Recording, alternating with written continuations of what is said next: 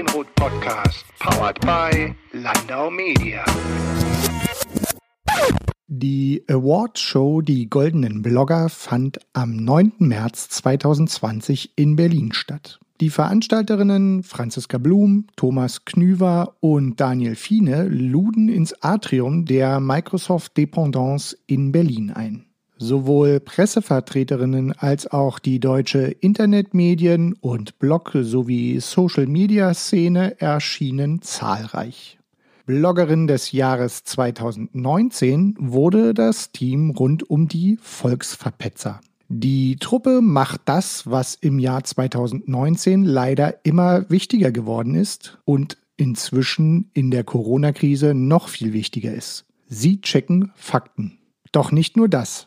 Das Team rund um Chefpetze Thomas Laschig besteht aus jeder Menge Ehrenamtlichen, die sich in ihrer Freizeit mit politischen Themen und Narrativen beschäftigen und aufdecken, anprangern und gegenhalten.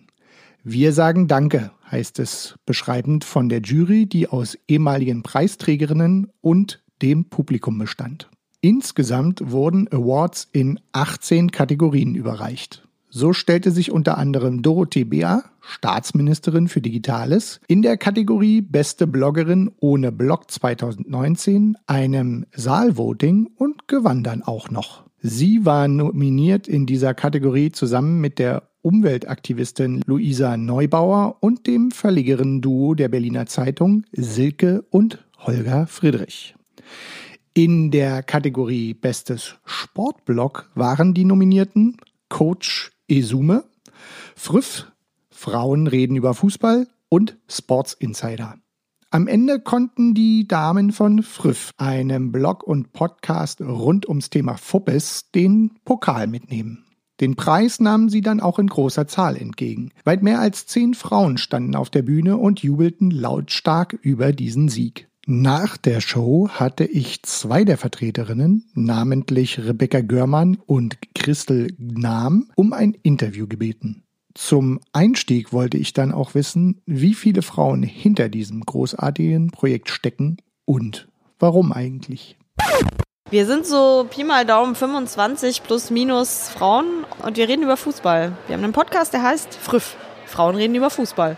Und warum kommt man ausgerechnet auf das Thema Fußball? Naja, wie man halt so oft auf seine Podcast-Themen kommt. Man spricht einfach über das, wo man ohnehin sich viel mit beschäftigt. Wir beschäftigen uns einfach viel mit Fußball. Wir sind Fans, manche von uns sind Journalistinnen, manche spielen selber Fußball und das verbindet uns halt irgendwie. Und wie kam das Ganze zustande, dass am Ende des Tages 25 plus minus Frauen über Fußball reden? Die Becky hatte mal so ein Erlebnis. Sie hat so einen Podcast gehört, in dem zwei Frauen über Fußball miteinander gesprochen haben. Da fiel ihr auf, dass es verdammt selten passiert. In Fußball-Podcasts sprechen meistens Männer, manchmal ist eine Frau dabei, aber dass gleich zwei Frauen miteinander über Fußball sprechen, kommt so selten vor, dass sie das äh, bemerkenswert fand. Hat darüber getwittert. Ich habe mich davon sehr angesprochen gefühlt, weil mir das auch schon mal aufgefallen ist, dass ich eigentlich mal einen, Frau einen Podcast hören möchte in dieser Fußball-Podcast-Welt, der von Frauen ist. Wir sind dann ziemlich schnell übereingekommen, dass wir diesen Podcast starten müssen haben dann ein paar andere angesprochen, von denen wir wissen, dass sie sowieso jeden Scheiß mitmachen. Beziehungsweise einfach, und dass, dass die halt einfach wirklich viel Interessantes über Fußball zu erzählen haben, selbstverständlich. Ja, so kam dann ziemlich schnell eine sehr, sehr große Gruppe Frauen zusammen und dann haben wir einfach angefangen. Wie organisiert sich so eine Gruppe Frauen? Ja, wir sind alle über so ein Chat-Tool miteinander verbunden, in dem wir verschiedene Räume aufmachen können für jede Episode, wo dann die Leute, die sich zu einem Thema zusammenfinden wollen, zusammenfinden können, Links teilen, ähm, keine Ahnung. Und dann haben wir viele Räume, wo wir alle möglichen Diskussionen machen, wo wir über die Ausrichtung des Podcasts reden. Dann haben wir aber auch natürlich Räume, wo wir überhaupt nicht über den Podcast reden, weil wenn man erstmal so viel miteinander podcastet und übers Podcasten vorher spricht, dann entwickelt sich halt auch im Team so, dass man auch über ganz viele andere Sachen spricht und dass wir, also wir haben so Räume, wo wir uns einfach gegenseitig total viel empowern durch, dass wir uns die Möglichkeit geben, Geschichten uns gegenseitig zu erzählen und so. Jetzt bin ich jemand, der mit Fußball tatsächlich gar nicht so viel anfangen kann. Deshalb würde mich mal interessieren, seid ihr richtig so Frauen, die auch in Stadien gehen? Ja, ich habe eine Dauerkarte und gehe zu jedem Heimspiel meines Vereins. Der da ist? Der FC Augsburg. Ich wohne in Potsdam und mein Verein sitzt in Wolfsburg. Dementsprechend schaffe ich es nicht mit einer Dauerkarte jedes zweite Wochenende, aber ich versuche es doch ab und zu. Und ich wohne in Potsdam, sagte ich schon. Das heißt, zur Turbine äh, schaffe ich es dann doch manchmal. Geht's da eher um die Frauen oder die Herrenmannschaften oder geht's generell um Fußball? Und gleichzeitig stelle ich mir so vor, ich weiß, dass die Spiele, sowohl wenn man jetzt Männlein und Weiblein äh, die Ligen sich anschaut und dann auch noch die internationalen Ligen anschaut, das heißt, ihr müsst ja fast einen Daily-Podcast machen. Ja, wir haben es uns natürlich äh, schon so äh, zurechtgelegt, dass es für uns auch organisatorisch passt. Das heißt, wir setzen uns für jede Episode einen, einen Themenschwerpunkt und bereiten uns auf den vor. Da achten wir eigentlich schon drauf, dass es äh, nicht nur um Herren- oder Frauenfußball geht, sondern gern auch um Themen, die Fußball allgemein betreffen.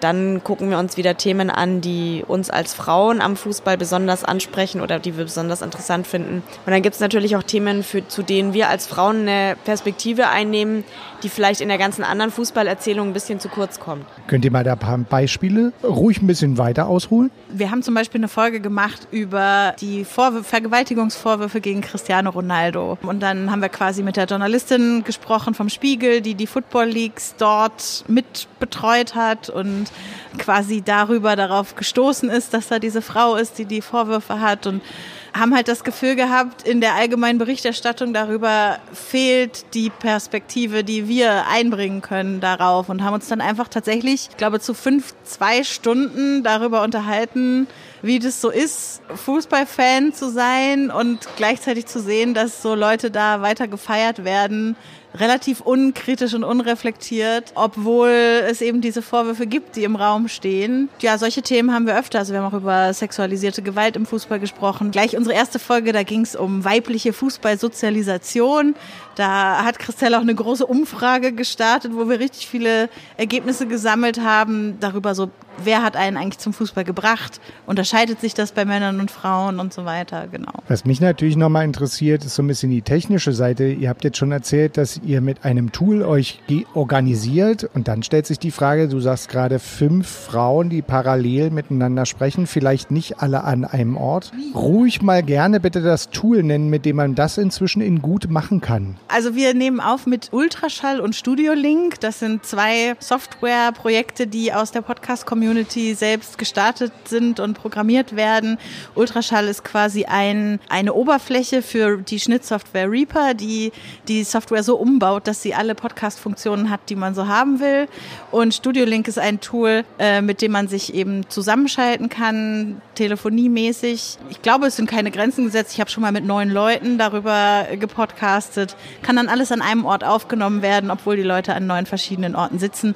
Und es klingt tausendmal besser, als wenn man sich irgendwie mit Skype oder sowas verbindet, was ja viele kennen. Tatsächlich ist es so, ihr habt jetzt diesen Preis bekommen. Es gibt genau ein Pokal. Gibt es schon eine Klarheit darüber, wie dieser Pokal jetzt zum Wanderpokal wird? Also wie genau wir das nicht jetzt gerade machen, äh, wissen wir noch nicht. Aber dass es ein Wanderpokal wird, das steht schon fest. Vielleicht machen wir einfach, wer gerade die Verantwortung für die nächste Folge hat, kriegt den Pokal und dann wird er per Post weiter verschickt. Gucken wir mal, weiß ich nicht. Was immer noch gut ist, ist eine kleine Werberunde. Also wo erreicht man was von euch? Wir sind eigentlich in allen sozialen Netzwerken unter @früff Podcast, früff mit UE zu finden, also Facebook, Instagram, Twitter. Bei Twitter sind wir glaube ich am meisten unterwegs, aber wir haben auch manchmal lustige Insta Stories, äh, je nachdem wer von uns gerade Social Media Dienst hat. Da findet man uns und ansonsten früff.de da findet man unseren Podcast und kann ihn in jedem Podcatcher abonnieren. Ganz herzlichen Dank und vor allen Dingen Gratulation. Dankeschön. Danke.